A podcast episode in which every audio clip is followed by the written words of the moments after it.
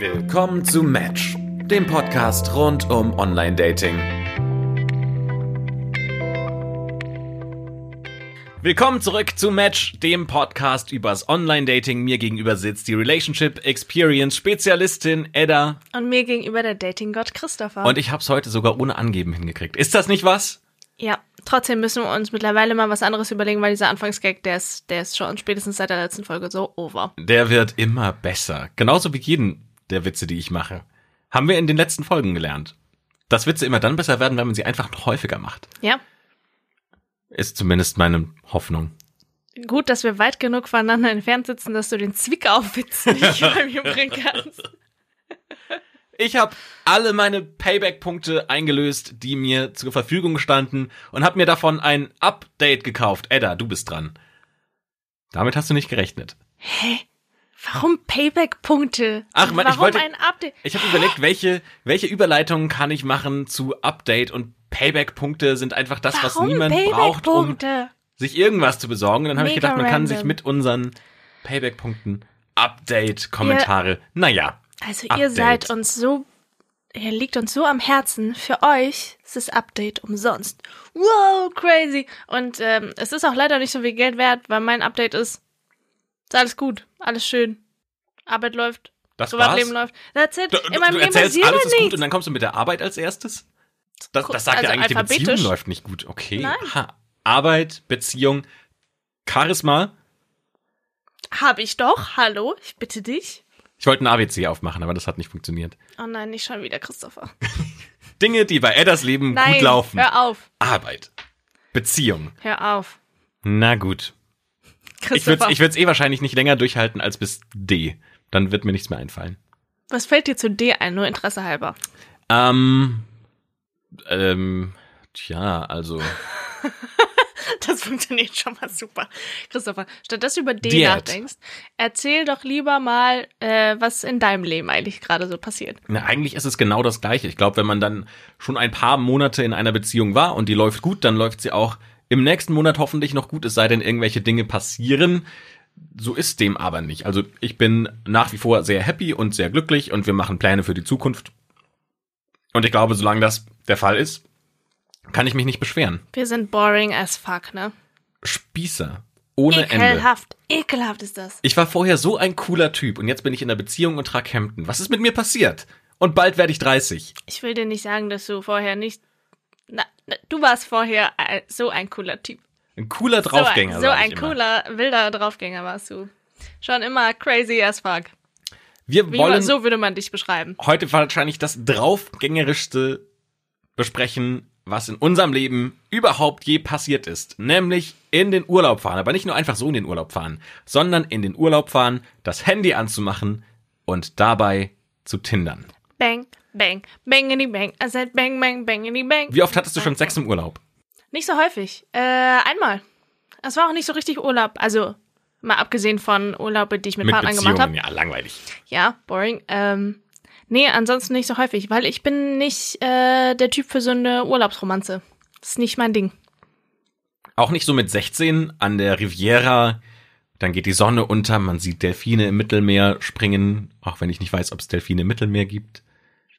Dann Du- kommt da der Italiener, der dir Eis verkauft hat am Mittag. Nee, ich glaube, du hast eine sehr illusorische Vorstellung davon, wie ich mit 16 war. Ich mit 16 war einfach so socially awkward, dass, also ich hatte zwar ganz viele männliche Freunde, aber romantisch ist bei mir nichts passiert, bis ich 19 war. Das heißt, ich hätte mich weder getraut, auf den Typen zuzugehen, noch hätte ich die Ausstrahlung gehabt, dass Typen auf mich zugekommen wären und ich war einfach mehr so, weiß ich nicht, habe am Strand gelegen, MP3-Player, Linkin Park gehört und bin so in meiner Emo-Welt versunken. Und dann bin ich erst rausgekommen, als ich irgendwie so 19 war. Von daher, nein, äh, erst als ich erwachsen war tatsächlich, war das ein Thema. Und dann ist es auch nur einmal im Auslandssemester tatsächlich passiert, dass ich mir jemanden ertindert habe. And that was it. Das ist eigentlich nicht so aufregend. Was war, was waren deine Urlaubstechtelmechtel? Naja, ich habe ja ein klassisches Lisa-Jahr gemacht. Bin für ein Jahr nach Australien geflogen und bin da von Backpacker-Hostel zu Backpacker-Hostel. Und man erlebt allerhand. Also nicht nur von man selbst erlebt viel, sondern man erlebt viel von vielen Menschen. Zum Beispiel, das ist eine meiner absoluten Abfuck-Geschichten, wo ich denke, wie kann das nur, wie kann das nur wahr sein? Ich war in einem Hostel, es war eine der letzten Nächte und ich habe gedacht, fuck it, ich habe keinen Bock mehr irgendwo noch Geld auszugeben. Ich muss morgen früh um fünf aus diesem Hostel raus, um ähm, zum Flughafen zu fahren. Und ich habe dann für diese Nacht das günstigste Zimmer gesucht, das ich noch finden konnte. Es war ein 32er Zimmer. Ach du Was Scheiße. Absolut, das war die Hölle. Oh, ist das ekelhaft. Und in diesem 32er Zimmer, irgendwann in der Nacht, Oh nein, der Klassiker. in der Mitte, in der Nein. Mitte des Raumes. Es war ja nicht mal so, dass sie irgendwo am Rand geschlafen haben. Es war einfach absolut eins der Betten, das man von allen Seiten aus sehen kann. Und es war halt, naja, also es war jetzt auch nicht sonderlich leise. Es hat sie einfach nicht interessiert, dass Leute da mit dabei sind. Ich weiß nicht, ob ich das verurteilen oder unfassbar respektieren soll. Irgendwas in der Mischung, in, in, in der Mitte ähm, ist auf jeden Fall der Fall. Aber es war einfach total komisch, weil du halt auch denkst, okay, eigentlich möchte ich jetzt schlafen. Auf der anderen Seite ist das total weird. Also man fühlt sich dann so als krasser Spanner, weil man jetzt halt da liegt und man kann ja jetzt auch nicht weg. Man könnte sagen, Leute, ist das euer Ernst? Habt ihr hier gerade wirklich Sex in der Mitte des Raumes? Aber du willst dann 30 ja auch nicht der? Buzzkill sein, weil wenn die halt schon dabei sind, denkst du, ja gut, die fünf Minuten halte ich irgendwie auch noch aus. Ja, aber es ist halt Kopfhörer rein und total respektlos. Also respektlos, also irgendwie von allen Seiten. So auf der einen Seite ist es respektlos, Sex in einem Raum zu haben, wo andere Leute gerade schlafen, und zwar 30 Stück. Auf der anderen Seite wäre es dann irgendwie auch komisch, so zu dem Typen zu gehen, dem so auf die Schulter zu tippen und zu sagen, also, ähm, Entschuldigung, jetzt ist aber auch Nachtruhe, es ist schon nach 10. das wäre voll der Allmann-Move. Das wäre ein richtiger Almanmut. Auf der anderen Seite sind ja auch alle Deutsche in Australien, also du triffst ja kaum andere Menschen. Die Lisas. Richtig. Und das war so das krasseste Erlebnis, das mir so von anderen Menschen in Erinnerung geblieben ist. Du hättest ihm auf die Schulter tippen können und sagen können, she's faking it. Das wäre sehr witzig gewesen. Nein, ein richtiger, weißt du, so ein richtig krasser Move wäre gewesen, dann zu ihr zu gehen und zu sagen, also wenn er fertig ist, dann äh, Oh, ew. das wäre richtig asozial.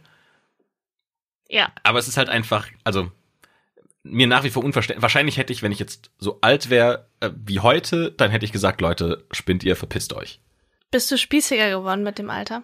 Nein, ich glaube nicht spießiger. Es hat, glaube ich, was mehr damit zu tun, dass man seine eigene Respektzone nicht mehr so einfach verletzen lässt, sondern Also dass man sagt, das ist mein Rahmen, den ich akzeptiere. Alles, was da drin stattfindet, was ich nicht mehr akzeptiere, bin ich einfach rigoroser und sage, ihr macht das jetzt nicht. Aber in der Situation hast du nichts gemacht.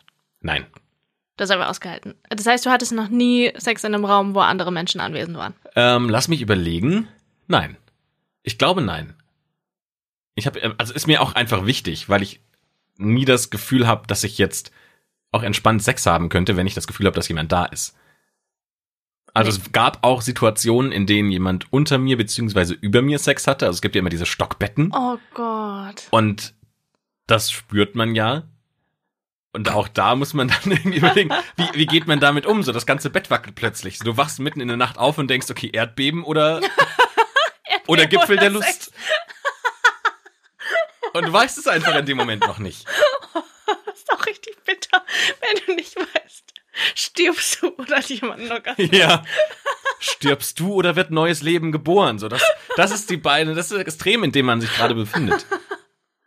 Naja, und dann äh, wachst du halt auf und äh, dann merkst du plötzlich, also dann sind es die Geräusche, an denen man es schneller unterscheiden kann als an den Bewegungen. Aber Respekt, dass du dich dann zusammenreißen kannst. Ich würde, glaube ich, der Versuchung nicht widerstehen können, irgendeinen Kommentar dazu abzugeben. Es ist so ein bisschen die ungeschriebene Backpacker-Regel, dass man die Leute Sex haben lässt, wenn sie Sex haben. Weil du natürlich ein ganzes Jahr lang, also alle sind so ein Jahr unterwegs und du hast nie die Möglichkeit, mal eine Intimsphäre zu genießen, so eine Privatsphäre zu haben. Und deswegen ist das so ein bisschen dieses, dieser gemeinsame Common Ground. Wenn jemand Sex hat, lass ihn fucking Sex, Sex haben. Du weißt nicht, wie lange er noch hat bis zum nächsten Mal. Und ähm, das ist so, ja, ich würde mal sagen, so diese, diese Bro-Regeln, die man dann hat. Und in deinem Auslands- oder äh, deinem Auslands, in deinem Lisa-Jahr, ich nenne es jetzt Lisa-Jahr, Mhm. weil ich den Begriff so schön finde, hast du getindert? Vor allem? Oder was hast du gemacht? Ja, vor allem getindert. Ich weiß gar nicht, ob es da noch andere Apps gab, die ich zu dem Zeitpunkt entweder kannte oder nutzen wollte. Aber ich habe zu 99 Prozent, wenn überhaupt, dann getindert. Wahrscheinlich zu 100. Wie viele Tinder-Dates hattest du? Weißt du das noch ungefähr? Keine Ahnung. Aber Tinder wird auch in Australien ein bisschen anders genutzt als in Deutschland. Also Tinder ist da auch sehr so für die Erweiterung des sozialen Kreises gedacht. Also wenn du dich mit Leuten auf Tinder triffst oder über Tinder die matchst, dann ist das nicht mal nur Dating gebunden, sondern es kann auch sein, dass du jemanden matchst und dann schreibt dir jemand, hey, wir sind gerade in dem und dem Park, komm doch vorbei, wenn du magst. Also quasi da, wo man in Deutschland sagen würde, oh, du naives Mäuschen, glaubst du, dass du auf Tinder Freunde findest? Ist in Australien aber völlig normal. Tatsächlich. Also so habe ich das zumindest miterlebt. Also es gab dann zu der Zeit, glaube ich, auch noch dieses Gruppenfeature, wo man mit Gruppen Stimmt. andere Gruppen matchen konnte und dann Ja. war das halt nicht so diese awkward One-on-One oder One-on-Many-Situation, sondern du warst gerade irgendwo, du hast gesagt, wir sind jetzt eine Gruppe von drei, vier Personen und eine andere Gruppe von drei, vier Personen hat dann das Gleiche gemacht und dann hast du gesagt, hey, lass uns irgendwo jetzt was trinken gehen. Und wie viele Frauen hast du dadurch kennengelernt, wo du gesagt hättest, ja, für so eine kurze Affäre oder für sowas Romantisches ist sie gut? Und wie viele waren tatsächlich einfach nur so wie Freunde?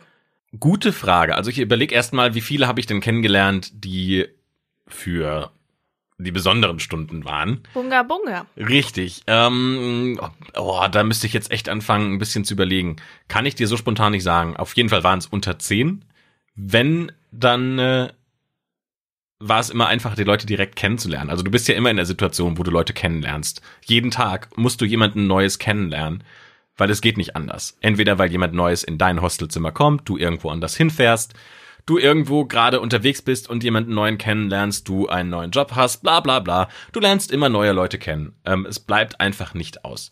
Und das sind eigentlich für mich immer die Momente gewesen, wo es einfacher war, eben mit diesen Menschen in Kontakt zu kommen.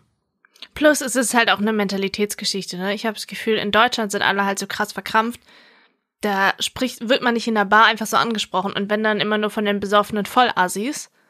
Und in anderen Ländern ist es, voll, ist es halt vollkommen normal, sich einfach mit den Leuten zu unterhalten. Und dann kommt halt viel eher eine flirty Stimmung im normalen Kontext, auch unabhängig von Online-Dating. Ja, es hatte natürlich auch viel mehr diesen Vibe. Also du warst schon halt auch unterwegs und du wusstest, ich lerne jetzt Leute kennen und wenn ich die kennengelernt habe, dann habe ich genau zwei Tage und danach sehe ich die nie wieder in meinem Leben. Und das macht natürlich schon eine ganze Menge auch mit dir, wie du mit anderen Menschen umgehst. Du hast keine Routine in deinem Leben, sondern du kommst irgendwo hin und du besuchst erstmal, ja, du hast jeden Tag quasi einen neuen, einen neuen Ort, an dem du bist. Und es macht natürlich schon eine ganze Menge, wie man mit Menschen umgeht. Du legst es deutlich weniger darauf an, dass du eine langfristige Beziehung hast. Das heißt, du kannst, um das jetzt mal so ein bisschen technischer zu betrachten, aggressiver flirten, weil du halt sagst, so fuck it. Und wenn sich eine irgendwie jetzt äh, genervt fühlt, dann ist das halt so. Die sehe ich ja morgen nicht mehr. Hattest du nie Angst, dich zu verlieben? Nee, ehrlich gesagt nicht. Ich habe gar nicht drüber nachgedacht, ehrliche Antwort. Ähm, und wenn es passiert wäre, dann hast du ja die Möglichkeit, zusammen weiterzureisen. Also ich hatte gar keinen großen Plan. Ich habe nie gesagt, ich möchte jetzt von hier nach dort, ich muss unbedingt noch das sehen, sondern ich war an einem Ort und war da so lange, wie ich Bock drauf hatte. Und ähm, dann, wenn ich keinen Bock mehr drauf hatte, bin ich woanders hingefahren. Und hätte das genauso gemacht, wenn ich mich verliebt hätte. Ja, aber so oder so war ja dein Trip endlich. Das heißt, es hatte ja ein Enddatum, wo du wieder nach Hause geflogen bist. Das ist ja beim normalen Urlaub noch mal krasser. Ich sag mal jetzt, wenn du im Auslandsjahr bist, dann ist der Zeitraum einfach länger. Ich weiß nicht, ob ich das so, ich meine, einerseits nimmt es so Druck raus, weil du denkst, ja, fuck it, ich bin ja eh morgen woanders oder ich bin ja eh nächste Woche weg. Andererseits, wenn du dann jemanden tollen triffst, dann ist halt, ja, fuck, ich bin halt morgen weg. Aber ist das Auch heutzutage noch scheiße. ein Problem, sich auch länderübergreifend eine Beziehung zu führen? Kannst du länderübergreifend eine Beziehung führen? Stell Also dir ich würde vor, deine sagen, Freundin ist auf einem anderen Kontinent. Alter. Ja, auf einem anderen Kontinent, das wäre tatsächlich vielleicht schon ein bisschen schwierig, aber dann hast du zumindest ein paar Möglichkeiten, dich ja über das Jahr hinweg länger zu sehen. Also dann nimmt mal die eine Person Urlaub, dann nimmt die andere Person Urlaub, dann sieht man sich auf jeden Fall schon auch so, ich würde mal sagen, sechs, sieben, acht Wochen pro Jahr. Also es ist schon möglich, so viel Zeit miteinander zu verbringen. Und wenn es einem dann wirklich, wirklich, wirklich wichtig ist, dann überlegt man halt, wohin zieht man denn gemeinsam als Paar. Aber solange du auf einem gemeinsamen Kontinent wohnst, also wenn du einen Freund in Europa hättest, da sehe ich überhaupt gar kein Problem. In Europa fliegst du überall hin von Berlin aus in, lass es mal vier, fünf Stunden sein. Hattest du schon mal eine Fernbeziehung? Nicht auf der Ebene in einem anderen Land. Sondern? Naja, also in einer anderen Stadt in Deutschland. Für wie lange? War nicht so lange. Also da Und war die, warum? war die Beziehung eh schon, also wir haben ähm, nah beieinander gewohnt und dann bin ich weggezogen und da war aber die Beziehung eh schon nicht mehr so besonders und äh, dann war das quasi noch so ein bisschen, ja, hat vielleicht noch so drei, vier Monate gedauert und dann äh, Vielleicht ein bisschen länger. Aber ich meine, es ist ja auch ein krasses Commitment so. Ne? Stell dir vor, du bist irgendwie zwei Wochen im Urlaub, lernst jemanden kennen und dann ist so, ja, wir sind halt jetzt zusammen Überleg mal, wie lange das bei Tina und dir gedauert hat. Überleg mal, wie lange es bei Peter und mir gedauert hat. Das waren jetzt länger als eine klassische Urlaubsdauer, wo man sagt, ja, okay, das ist jetzt irgendwie ein offizielles Ding. Man prüft ja auch, man will ja auch gucken. Und dann nicht nur das Commitment einzugehen, zu sagen, wir sind in einer Beziehung, sondern das Commitment einzugehen, zu sagen, wir führen jetzt eine Fernbeziehung. Das finde ich schon richtig heftig. Das würde ich persönlich, glaube ich, nicht machen wollen. Deswegen, ich bin da ganz anders als du. Ich würde nämlich mich, glaube ich, erst gar nicht in die Beziehung begeben ja, oder in die Situation begeben, wo die Gefahr bestünde, ich könnte mich potenziell in jemanden verlieben und ich bin halt eh in einer Woche oder so weg. Also wenn, dann könnte ich mir vorstellen, irgendwie was, ein One-Night-Stand oder so mit jemandem zu haben, wo ich weiß, okay, da besteht die Gefahr einfach nicht, weil so interessant finde ich den nicht. Aber andersrum, das würde ich, glaube ich, gar nicht eingehen wollen. Aber da finde ich, ist also meine Wertigkeit, so wie ich das sehe, ist, dass ich sagen würde, die perfekte Frau zu finden, ist in meiner Wertigkeit höher, als zu sagen, ich wechsle meinen Job. Also mir ist dann mein, mein Job nicht so wichtig, dass ich sage, ich muss nur bei dieser einen Firma in dieser einen Position arbeiten und alles andere funktioniert nicht, sondern dann, wenn es dazu käme, würde ich sagen, na gut, dann suche ich mir halt in der Region, wo die Frau wohnt, irgendwas oder andersrum, man guckt, ob sie was in meiner Region findet. Ich glaube, da bist du eine Ausnahme. Ich glaube, es gibt gar nicht so viele Menschen, die sagen würden, ich breche mein ganzes Leben hier ab, um einem Partner irgendwie hinterherzureisen oder mit einem Partner zusammenzuwohnen, den ich im schlimmsten Fall ja erst ein paar Wochen kenne.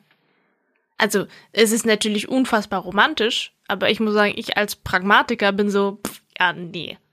Aber weißt du so, die Welt von Social Media und Online-Dating hat ja einen riesen Vorteil. Du kannst überall auf der ganzen Welt jemanden kennenlernen. Und zwar sofort.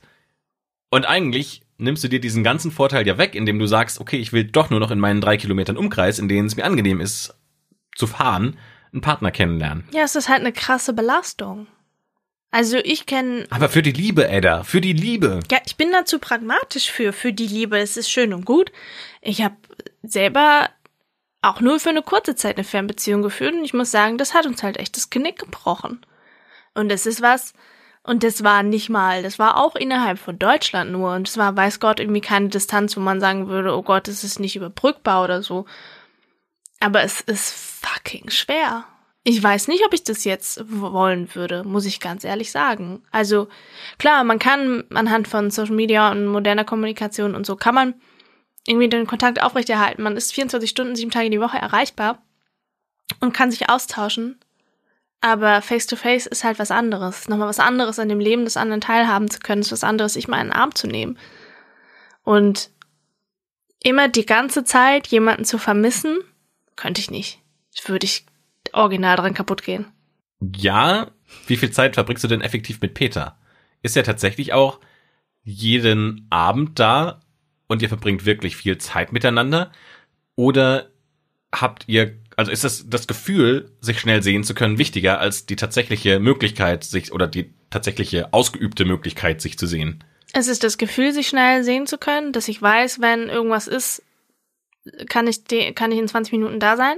Zum einen und zum anderen, dass ich weiß, ich sehe den in zwei Tagen, in drei Tagen, in vier Tagen, whatever. Es ist ab, ein abschätzbarer Zeitraum.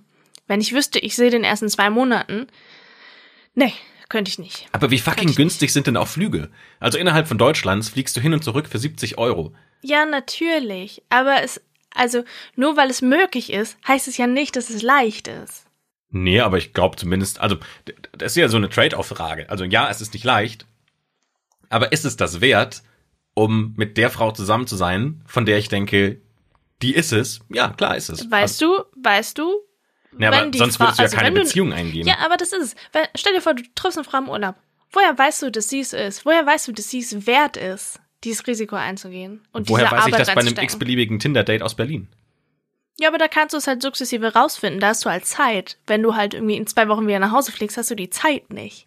Naja, wenn ich sie am ersten Tag meiner zwei Wochen kennenlerne und dann haben wir zwei Wochen miteinander und es sind tolle zwei Wochen und ich denke, hm, die zwei Wochen würde ich gerne ausweiten auf sechs Monate und dann aus diesen sechs Monaten ein Jahr und dann vielleicht ein Leben zu machen. Wenn ich so begeistert bin. Es gibt eine Geschichte in meinem es Freundeskreis. Es ist unfassbar, dass du von uns beiden der Romantiker Pass auf, bist. ich, ich erzähle dir eine Geschichte aus meinem Freundeskreis. Real Life Story.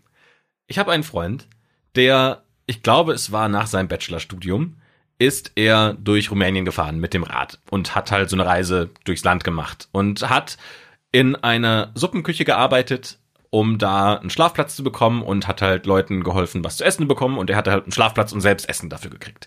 Und hat da eine junge Rumänin kennengelernt und ich glaube, es waren, es waren wenige Tage. Lassen wir es mal drei, vier Tage sein, die sie sich kennengelernt haben und in der Zeit haben sie sich so gut verstanden, dass er ihr einen Brief dagelassen hat und gesagt hat, pass auf, hier ist meine Adresse in Deutschland.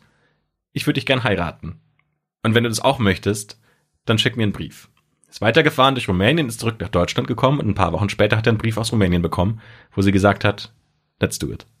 Sind die noch verheiratet? Die sind noch, die haben gerade ein zweites Kind bekommen. Also schon ein bisschen älter, glaube ich. Aber sie sind noch zusammen, sie sind noch glücklich und sie haben Kinder. Du bist so, so realistisch fürs Leben. Ja, pass auf. Und jetzt stell das mal gegenüber mit all den Menschen, wo es schiefgegangen ist. So rein statistisch gesehen. Wie viele Menschen, wie viele Aber mit dem Argument kannst du ja Dating grundsätzlich, Wie also wie viele Dates sind sind schon schief gegangen, wie Ja, viele Beziehungen ah. sind. Also damit kannst du ja sagen, damit bleibe ich einfach immer alleine, weil die Möglichkeit besteht, dass es schief geht. Ich habe meine eigenen vier Wände und in denen grabe ich mich ein. Ich bin halt so pragmatisch, genauso habe ich es vier Jahre lang gemacht. Ja, aber so ist das Leben doch nicht spaßig. Ja, es ist. Warum muss ich einen Job eingehen, weil die Möglichkeit besteht, dass ich äh, gekündigt werde? Gekündigt zu werden ist Ja, du unangenehm. musst einen Job eingeben, weil du Geld verdienen musst, um dich zu finanzieren, um zu überleben. So blöd gesagt. Warum muss ich was essen, weil die Möglichkeit besteht, dass ich eine Lebensmittelvergiftung. Also Ja, du musst sterben, damit du halt überlebst, Mann. Du musst nicht eine Beziehung eingehen, um zu überleben. Aber eine Beziehung ist ja auch ein Teil von einem glücklichen Leben. Du Ist musst es eine das? Beziehung. In meinen Augen schon. Also entweder Ja, hast du eine Scheißbeziehung und dann ist dein Leben scheiße, aber dann musst du deine Beziehung beenden. Ja, aber das Ding ist, siehst du, und das ist genau, glaube ich, dieses gefährliche Ding, was einem gerne mal eingeredet wird. Warum glauben wir, dass wir eine Beziehung brauchen, um glücklich zu sein? Ich finde es eine ganz, ganz schwierige Prämisse. Weil dann wird dir suggeriert, dass wenn du keine Beziehung hast, du nicht glücklich sein kannst. Das Nee. kann nicht sein, dass du dir reichst. Das habe Du ich nicht brauchst gesagt. einen Partner. Aber ich sage, dass eine glückliche Beziehung dich glücklicher macht, als du alleine bist. Und ich finde, dass das Risk-Reward-Verhältnis immer für die Beziehung spricht. Weil wenn deine Beziehung scheiße ist, also was ist dein Risiko? Du hast eine scheiß Beziehung, das ist dein Risiko. Oder dein Risiko ist, du hast schlechte Dates. Aber das Risiko ist ja minimal. Aber der Gewinn, den du durch eine geile Beziehung haben kannst, ist enorm groß. Das heißt, den kannst du gerne tausendmal eingehen. Du kannst tausend schlechte Beziehungen haben. Du kannst tausend schlechte Dates haben. Aber wenn du die eine geile Beziehung hast, dann hast du den Gewinn doch vervielfacht Ja, von der ganzen? Zeit. Ja, auf jeden Fall. Würdest du nicht sagen, dass Peter nicht diese ganzen Dates wert ist, die du Komplett. hattest, die du schlecht, ja, und damit finde ich, hat sich das ja alles aufgewogen, die ganze Zeit auch, die man rein investiert hat, um eben diese eine Person zu finden. Ich bin da, glaube ich, zu zynisch für. Und Bin zu, ich jetzt der Romantiker in ja, diesem bist Podcast? du, bist du, auf jeden Fall. Ich habe mal angefangen und da war ich der zynische Realist. So, ja, es, Und jetzt glaube ich hier an die große Liebe. es ist es wert, klar. Aber ich weiß nicht, what are the odds? So, ich weiß nicht, ob ich daran glaube, dass es sowas wie die eine große Liebe und die eine superglückliche Beziehung bis zum Ende aller Tage gibt. Keine Ahnung. Ich kenne, Stand jetzt, keine Beziehung, die ein Leben lang gehalten hat und ein Leben lang glücklich war. Nee, auch das sagt ja niemand, aber zumindest kannst du ja aus deiner Beziehung, auch wenn sie im Moment nicht glücklich ist, wenn sie glücklich war, wieder eine glückliche Beziehung machen. Also du musst ja, Ja, glaubst du? überlegen, ja, glaube ich auf jeden Fall. Es kommt ja darauf an, was vorgefallen ist, ja. Also wenn du dich jetzt streitest, weil jemand eine Zahnpastatube nicht zumacht, fuck it. Also wenn das der Grund ist, warum du deine Beziehung beendest, dann hättest du von Anfang an überlegen sollen, ob das die richtige Person für dich ist. Siehst du, und da was würde ist wie Fremdgehen, ist nochmal eine andere Hausnummer. Ich, ich würde da komplett widersprechen, muss ich sagen. Weil ich glaube, am Anfang schaut man über viele Dinge mal hinweg. Man ist irgendwie in diesem rosaroten Rausch, man findet den anderen toll, man sieht vielleicht darüber hinweg, dass man vielleicht doch nicht so gut zusammenpasst, wie man dachte. Und dann merkt man, dass Sachen einfach in ge- gewisse Persönlich- Persönlichkeitsstrukturen einfach vielleicht auch nicht kompatibel miteinander sind. So, ich kenne das von mir selber, weil ich habe in diesem Podcast auch viele Geschichten erzählt, wo ich dachte, oh mein Gott, er ist so toll. Und mehr oder weniger sehenden Augens in mein Unglück, in mein Unglück gerannt bin. Und dann festgestellt habe, nee, also eigentlich passen wir überhaupt nicht zusammen. Aber ich glaube gar nicht, Und dass es immer was damit zu tun hat, dass Menschen so sind und der andere ist so, sondern dass Menschen sich auch weiterentwickeln in ihrem Leben. Und dann driften sie halt auch manchmal auseinander. Also ich glaube nicht, dass es immer nur darum geht, dass jemand eine feste Stru Persönlichkeitsstruktur hat und der sucht jemanden, der dazu passt, sondern du beginnst halt, weil du in diesem Moment perfekt zusammenpasst, zumindest glauben das beide, und dann entwickeln sich beide Personen weiter in ihrem Leben. Kommen ja auch äußere Einflüsse hinzu. Arbeit, Freunde, Familie, alles, was so mit einem Leben auch zu tun hat. Und dann irgendwann kommst du vielleicht zur Entscheidung, dass jetzt in der Situation, in der man ist, es keine andere Möglichkeit mehr gibt, als sich zu trennen. Aber auch das soll ja nicht heißen, dass die ganze Zeit davor, die man hatte, jetzt plötzlich schlecht ist. Nee, das heißt es ja auch nicht. Aber das heißt auch nicht notwendigerweise, dass das bedeutet, nur weil es früher gut war, dass man danach wieder zusammenfindet. Also so oder so ist Beziehung Arbeit, Punkt. So oder so entwickelt man sich auch in einer Beziehung als Mensch irgendwie weiter. Und meiner Meinung nach ist es ein unglaubliches Glück, wenn man es schafft, sich in die gleiche Richtung weiterzuentwickeln. So, ich weiß es von meiner besten Freundin, die kenne ich seit 15 Jahren. Es ist ein, und da waren nicht alle Phasen gut. Es ist ein unfassbares Glück, dass wir uns zufällig in eine ähnliche Richtung entwickelt haben und immer noch was miteinander anfangen können. So, und das ist bei ganz, ganz vielen Menschen halt eben nicht so. Und ich glaube, so ähnlich ist es halt eben auch in romantischen Beziehungen, dass man sich halt weiterentwickelt und nur weil man halt früher gut zusammengepasst hat, heißt es noch lange nicht, dass man das in Zukunft auch tun wird. Aber dann ist das Ergebnis doch nicht zu sagen, nur weil Freunde sich streiten können und man äh, dann auseinanderdriftet und sagt, wir sind jetzt keine Freunde mehr, überhaupt gar keine Freundschaften mehr einzugehen.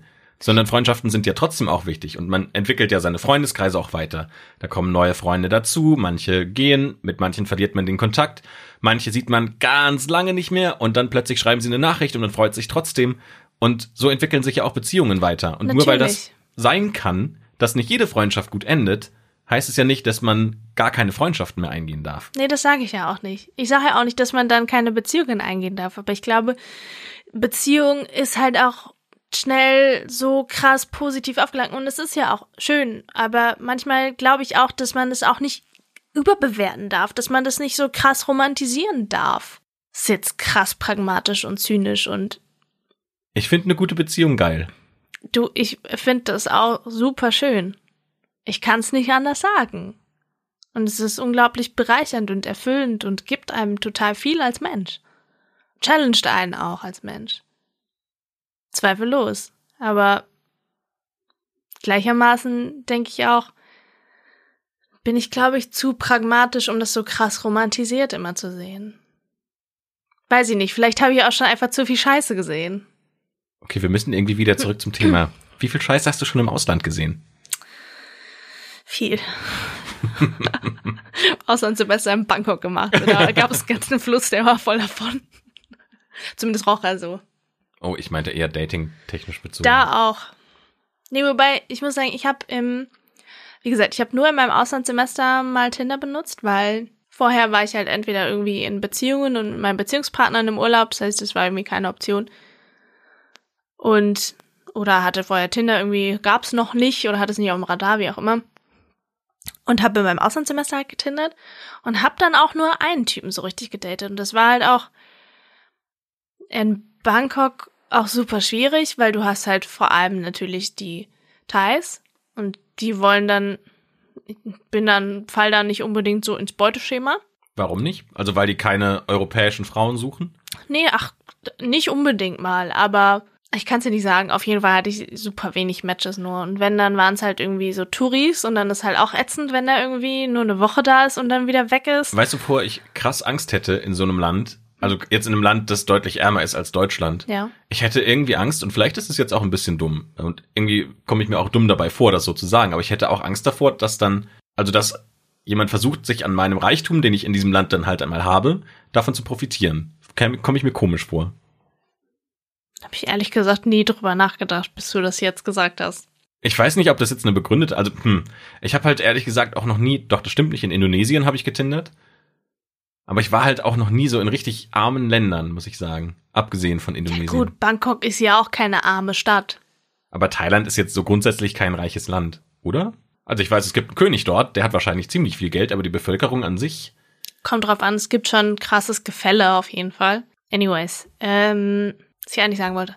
Ähm, ja, Online-Dating Bangkok war so nur so semi erfolgreich, weil wie gesagt, die Touris waren dann schnell weg. Dann habe ich tatsächlich einen gedatet, der dann auch irgendwie ein ganzes Jahr da war. Das ging dann, dann hat man sich ein paar Mal getroffen. Ähm, aber umgekehrt ist es viel schwieriger für Männer, weil in Thailand ist natürlich Problematik Ladyboys durchaus ein präsentes Thema.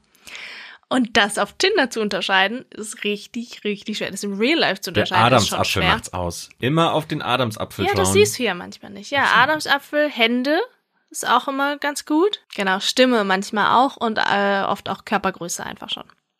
Aber es ist so, so schwer. Und Fun Fact, als Frau halt auch echt scheiße fürs Ego, ne? Wenn du in dieser Stadt bist und denkst, mein Gott, dieser Mann sieht als Frau schöner aus als ich. Ich gebe halt einfach jetzt auf. Ja. Ja.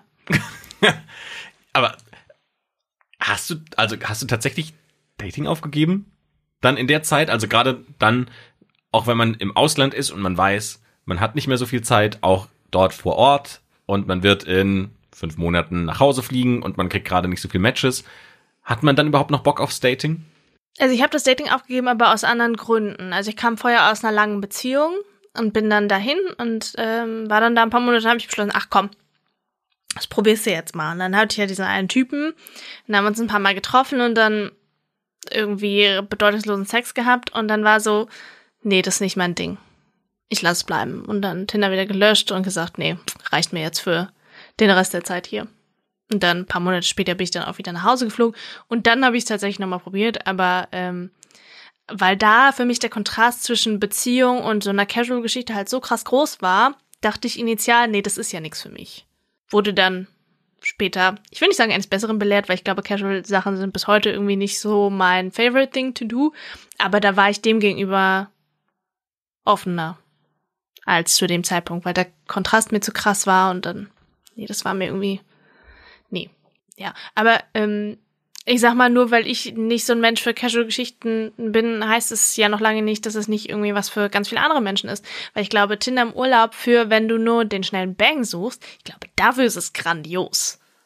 Ich glaube tatsächlich, Australien ist da auch ein sehr gutes Land für. Ich habe es nicht so krass intensiv genutzt, muss ich ehrlich sagen. Also gerade dann natürlich in den größeren Städten, wenn man längere Aufenthalte hat und dann auch so ein bisschen gesettelter ist, aber so für diese ganzen, ich bin im Backpacker-Hostel irgendwo in der Mitte von Australien, da habe ich ehrlich gesagt nicht so viel getindert. Also da waren es dann eher die persönlichen Kontakte und ehrlicherweise, da ist auch nicht so viel passiert. Also wenn, dann waren es die größeren Städte, weil man da auch so ein bisschen die Freiheit für sich selbst hatte, zu sagen, so man ist jetzt mal ein bisschen gesetzter, Jetzt hat man mal so ein bisschen Ruhe auch. Man muss nicht wieder überlegen, okay, wo lege ich jetzt meine Wäsche als nächstes ab, damit ich sie morgen schnellstmöglich wieder reinpacken kann. Muss ich jetzt heute noch irgendwie mein Zeug waschen, bla bla bla. Sondern so in Sydney war das für mich die Situation, wo ich am längsten einmal stationär war. Und da hatte ich dann auch so ein bisschen den Kopf dafür, würde ich sagen, um dann auch mal Tinder anzuschmeißen. Weil man sich dann auch so ein bisschen ein Leben aufbaut. Also ich hatte dann einen festen Job, ich war bei einem Startup, habe da PR gemacht, so und dann immer, wenn man keinen Bock hatte, in diesem Startup zu arbeiten, dann äh, Tinder angeschmissen und vor allem in diesem, es war so ein Startup-Space. So Google hat ähm, verschiedene Startup-Spaces überall auf der Welt, wo sie so krasses Internet überall auch verlegt haben und dann gibt's so richtig geile, ähm, das war eins der, der geilsten Coworking-Spaces, in denen ich überhaupt je war. Aber darum geht's nicht. Aber ich habe da einen Typen kennengelernt und ähm, der hat mir seine ganzen Tinder-Strategien erzählt. Also er hat halt gemeint, so er sieht Tinder wie ein Startup und ähm, er versucht halt quasi alles, was er mit seinem Startup macht, auch auf Tinder zu übertragen. Das heißt, unglaublich viel testen, unglaublich viele Bilder wechseln, unglaublich viel Überschriften wechseln, unglaublich viel ähm, hin und her switchen von Informationen und dann ganz viele AB-Tests, also gucken, liegt's jetzt an dem Bild, liegt's jetzt an der Überschrift, damit er möglichst viele Daten hat, um dann so datengetrieben sein äh, Dating zu betreiben. Das fand ich tatsächlich sehr beeindruckend.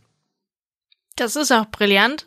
Es endet nur spätestens dann, wenn du den Typen halt im Real Life triffst und feststellst, dass er ein Trottel ist.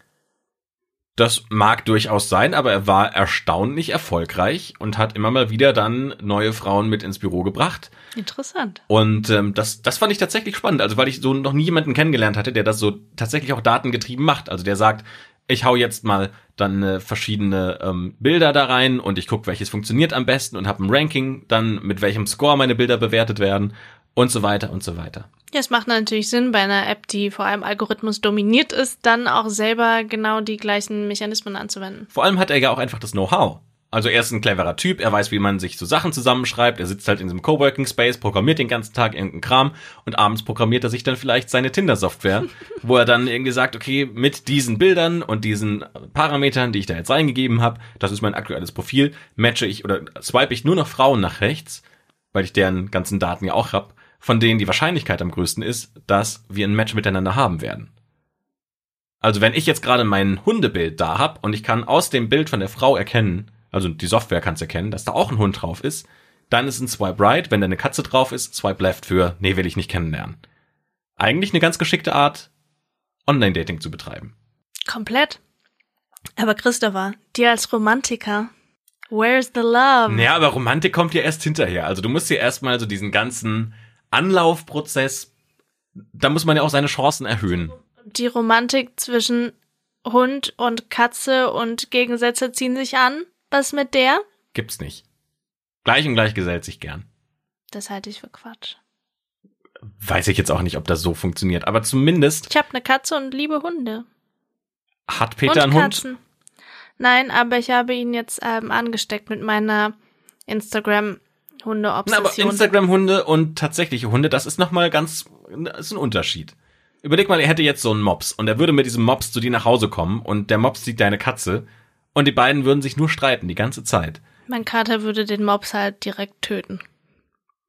Dann wäre Peter sofort wieder aus seiner Wohnung draußen. Plus, ich würde, glaube ich, keinen Mann daten, der einen so lächerlich kleinen Hund hat. Aber So. okay. Und da wären wir wieder bei dem Punkt, wo dann eben die Software erkennen kann, wie groß ist der Hund oder die Katze und dementsprechend nach rechts oder links swipen kann.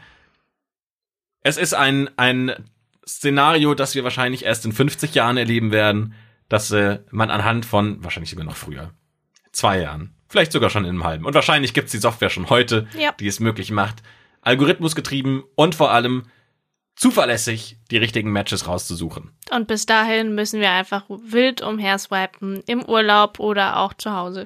Oder Podcasts hören. Wow, Oh ja, die Steffi. Überleitung. Äh, Ich hatte schon bessere, das muss ich zugeben. Aber zumindest führt es zu dem Punkt, der unvermeidbar ist an, am Ende jeder Podcast-Folge, nämlich dem Aufruf, diesen Podcast zu abonnieren. Auf allen Plattformen, die es im Internet gibt. Dieser, Spotify, Google Podcasts, wo auch immer ihr unseren Podcast gehört habt oder findet. Abonniert ihn, bewertet ihn, gebt uns fünf Sterne, wenn es euch gefallen hat, oder einen Daumen nach oben.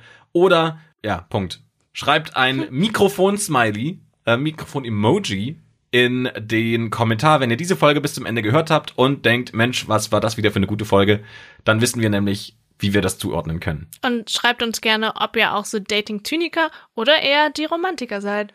Und vor allem, am allerwichtigsten, schaltet wieder ein. Nächste Woche, wenn es heißt Match, der Podcast übers Online-Dating. Mit Edda. Und Christopher. Bis zum nächsten Mal. Ciao. Tschüss.